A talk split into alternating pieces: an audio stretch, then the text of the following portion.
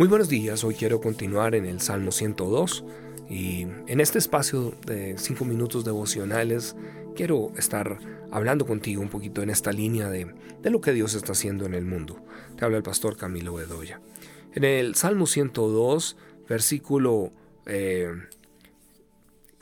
eh, dice, yo publicaré el decreto, Jehová me ha dicho, mi hijo eres tú, yo te engendré hoy. Pero el verso 6 nos aclara quién es ese hijo. Dice, pero yo he puesto mi rey sobre Sión, mi santo monte. Ese, esa palabra Sión realmente está hablando de Jerusalén. Y lo que yo quiero que tú entiendas hoy es que cuando Jesús vino, Jesús vino como cordero, pero la Biblia nos habla de que Él viene por segunda vez y viene como rey. Y realmente Jerusalén hoy la vemos en donde hace un par de años cuando el presidente Trump empezó a reconocer a Jerusalén como capitán de Israel, tal vez muchos vimos en las noticias eh, como una incomodidad y una molestia, un escosor que se generó a través del mundo. Porque muchos decían, pero ¿cómo es esto? ¿Y por qué van a poner? ¿Y cómo se le ocurre a este presidente? ¿Quién se cree? La verdad, Trump lo que estaba haciendo era seguir una línea de cumplimiento profético de lo que la Biblia enseña, es decir, Jerusalén tenía que ser reconocida como capital de Israel y será capital del mundo.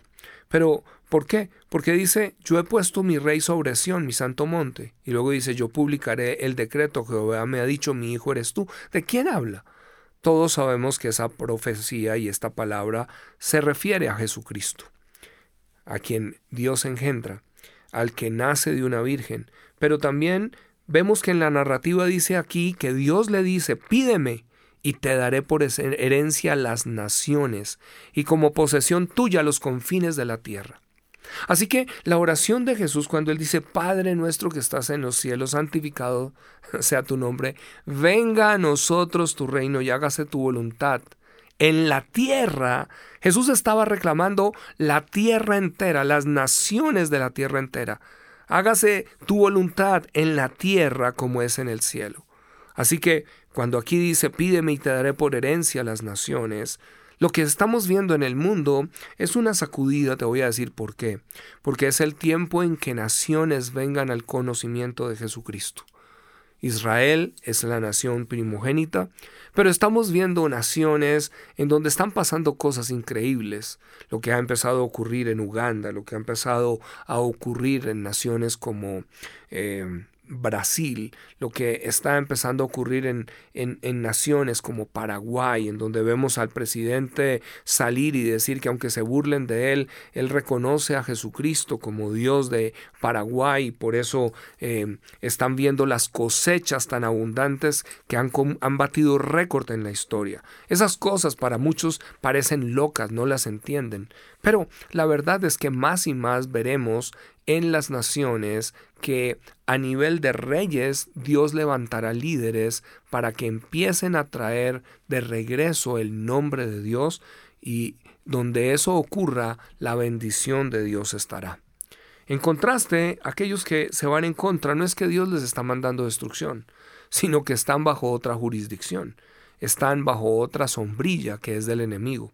Y el enemigo lo único que hace es destruir. Lo que hemos visto en Venezuela eh, a través de los años es porque lo que se ha exaltado en Venezuela y tristemente el pueblo venezolano escogió fue la santería, fue la hechicería. Y tú puedes mirar en cualquier lugar y ves cómo están esos índices disparados. Hay brujos por todos lados y santeros por todos lados.